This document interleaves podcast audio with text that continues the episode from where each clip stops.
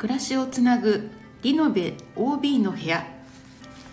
皆さんこんにちは。このチャンネルは名古屋で住宅のリノベーションや新築を手掛ける設計施工会社アネストワンの情報を実際の体験談を交えながら OB 目線でお届けする番組です、はい、今日は第18回鳥の巣工房についてお伝えしたいと思います、えー、本日は、えー、吉田が接客中のため、えー、私、えー、よだことりえちゃんでピンでお送りしたいと思います、えー、ではですね今日ゲスト、えー、鳥の巣工房の上岡さんよろしくお願いします。はい、よろしくお願いいたします。鳥の巣工房、あの前回が実は山下さんと鳥の巣キッチンについてあのお話ししたんですけれども、まあ、その中でねあの相談会やってますよみたいな話が出てましてで、まあ、それとこううまくリンクすればいいかなと思って今回上岡さんにお越しいただいております。はい、えー、まずね鳥の巣工房っていつからでしたっけ？えー、っと3年前かな？3年前かな？はい。丸3年経ちましたね。はい、はい、もう3年経っているということで、はい、もうだいぶあれですよね。なんかこう、えー、アネストワンの家づくりで使う造作家具とあと、まあ、あのオーダーの家具と両方でやってらっしゃると思うんですけれども、ね、はい。えーまあ、実際ねどういうものを今作っているかっていうのをちょっと皆さんにご紹介いただけますでしょうか。えーと、基本的にはアネストワンで新築やリノベーションした時のキッチンだったり洗面台だったりまあ食器だなカップボード的なものとか、はい。はい、あでもですね造作の家具系は全般作らせていただいてますね。うん、はい、はい。もうねあのここ今ねあのアトリエの中で収録してるんですけれどもこのアトリエのキッチンも上岡さん作ですね。はい。この中結構ありますね。ねテレビ台からリビングのテーブルから 収録してるテーブルから。はい。もうほぼ上岡メイドでございますね。はい。はい。あとまああの家具をね、まあ、いろいろ作ってくださってる中でなんかねこあのこういうとこ実は気をつけててるあの他とはちょっと違うんですよみたいなポイントってありますか？そうですね。基本でも設計さんから来たものに対しては、うん、設計さんのやりたい形を極力全部再現するようにはしてるんですけど、はい、まあ、別枠でオーダーで家具の注文、うん、お客さんと直接もやらせていただいてるんで、はい、その時はお客さんの要望できるだけ汲み取れるようには、うん、はい、気をつけてはいますかね。はい。はい。ねまあ、施工事例見ていただくとこう、ね、アネスト版らしいなってあの皆さん感じてらっしゃる家具がまあ大体出てるんですけど、まあ、それもありつつお客様の要望もプラスしていく。っていう感じですかね。ね。はい。どう要望っていうのはどういうのが具体的に多いですか？そうですね。ものによっていろいろなんですけど、うん、まあ、まず何目的でそれを作りたいかを第一にお伺いしてるのと、はい。まあ、例えばカップボードだったら、うんうんうん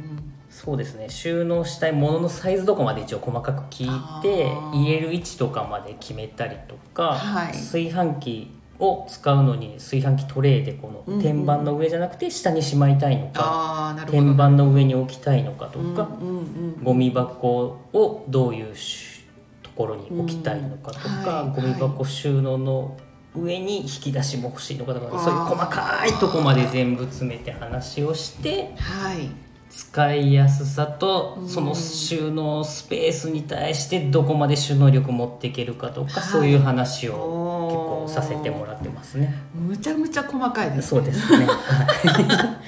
そのなんかそのなんだろうそのさっきおっしゃってた入れるものをまあお聞きするっていうことなんですけど、はい、そういうのって私だったらえなんだろうってすごい戸惑うんですけど皆さんどうですか？パパパパ答えられます？そうですね。オーダー家具の場合だとうん、えー、ともう家が建ってて作ることが結構多いので今使ってる食器とかも決まってるので、それの収納できるスペースを全部こう組み立てていく感じになってるんでとかまあ例えばなんか一生瓶の醤油絶対使いたい方とかだとそれが絶対入るスペース欲しいだったりとか。確かに一生瓶しまうのすごい困るなんかそういう特殊なのとか水筒が入るとこ今ないからそういうところ欲しいとかそういうそうですねピンポイント的なのも多いですかね。じゃあもうまさにそのなんだかその要はその家具で今ある悩み解決みたいな感じですね。すねはい、えー、それはやっぱりみんなありなん既製品ではできないところですよね。そうですね。うんあやっぱりそのオーダー家具のすごいいいとこだと思うんですけれども、はい、あとなんかこう特徴とかありますか？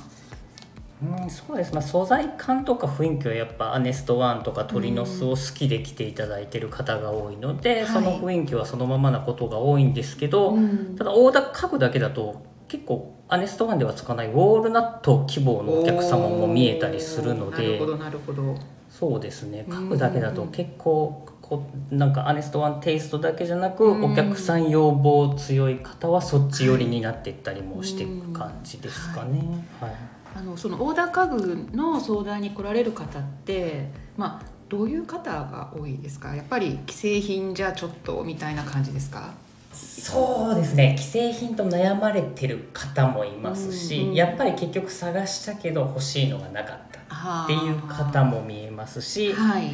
えーと、お家とか新築建てたり、うん、新築マンション買っちゃったけどアネストワンの雰囲気好きなんで食器棚だけでも作りたいみたいな方も見えますし、なるほどなるほど。本当いろいろですね、はい、そうなんですね。やっぱりネストワンっていうのが、まあ、あって入ってこられる方もいらっしゃるし、やっぱりこう探したけどもなくってでもオーダー家具どこで頼んでいいか分かんないけどここで見つけたから相談に来ましたっていう方も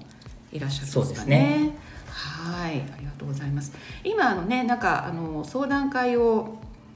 ずっと継続して上岡さんやってくださってますけれどもはい一応実店舗鳥の巣の方で、はい、えっと第1と第3土曜日に土曜日。はい家具相談会やってますんで、はい、はい、あれです。申し込みは鳥の巣の方にしていただいて、はい、はい、で先月からかな？あのあ今月からか。えーと、キッチンもね一緒に相談できるようになったということで。はい、あの先週あ前回でねあの山下さんと一緒にご紹介した鳥の巣キッチンも合わせてで家具も一緒に相談できる。そうですね。家具と鳥の巣キッチンとなんはい、オーダーキッチンも、はい、相談してもらえるような体制にはなってはいます。はい、はい。その両方相談できるって要はあれですよね。キッチンだけとかそのカップボードだけだとこう空間のね統一感がちょっとやっぱりずれてしまうことがありますけど一緒に作ることができるのでそうです、もう本当もうセットで変えた方が本当まあ雰囲気統一するのはそうですよね。そうですよね。はい。ありがとうございます。あの今後なんかその鳥の巣工房でこういうのをやっていきたいなとかなんかそういうのってありますか？今はちょっと正直人数がまだ少ないので、はい、キャパ的なことがあってあまりそうですね、はい、大きくは動けないんですけれども、えー、はいなんかね今この、えーと、私たちの目の前にあるこの机もよかさん作ってくださってるんですけどこういうオリジナルのこの家具を増やしていこうとかそういうのはどうですか？それも徐々に徐々にですし今、うん、あのうちスタッフが1人いますけど、はい、その子とえっ、ー、とオンラインとかネストワンと組んで小物系の開発とかも今進めてるようなので、はい、はい、その辺も後々出てくると思います。あいいですねオリジナルのそのね、えーと、木の素材を生かした小物類があの、まあ、いつなるか分かんないですけど、はい、はい、オンラインショップとか店頭でねあの皆さんのお目にかかれる日もあるんじゃないかなということですね。はいありがとうございます。えーと、相談会先ほどご紹介した通り第1第3土曜日に、えーと、オーダーキッチンでオーダー家具の相談会を、えー、アンテナショップ、えー、住まいと暮らしの店鳥の巣で、えー、開催してで上岡さんがいらっしゃるんで多分話が早いですよね。そうですね。ね。一応はい、何ができる何ができない的なことはその場で答えられますし、はいね、どうしたいみたいなのもこうできるよみたいなのはすぐに、はい、お値段もね。お値段はちょっとその場で出ないこともあるので後日連絡になると思うんですけど はい、どうしてもこう天板の種類とかによってはあの、よそにちょっと金額聞かないと分からなかったりもするんで、はい、で、でもなんとなくの費用感はそうですね。お伝えできますですね。はい、はいえー、今日はね本当お忙しいところ親方さんにわざわざ来ていただきまして、えー、ありがとうございました。ありがとうございます。はい、えー、アネストワンでリノベしてそして今はアネストワンスタッフの一員となったえー、りえちゃんがお送りしました。今日はしょこたんは接客中のため、えー、欠席です。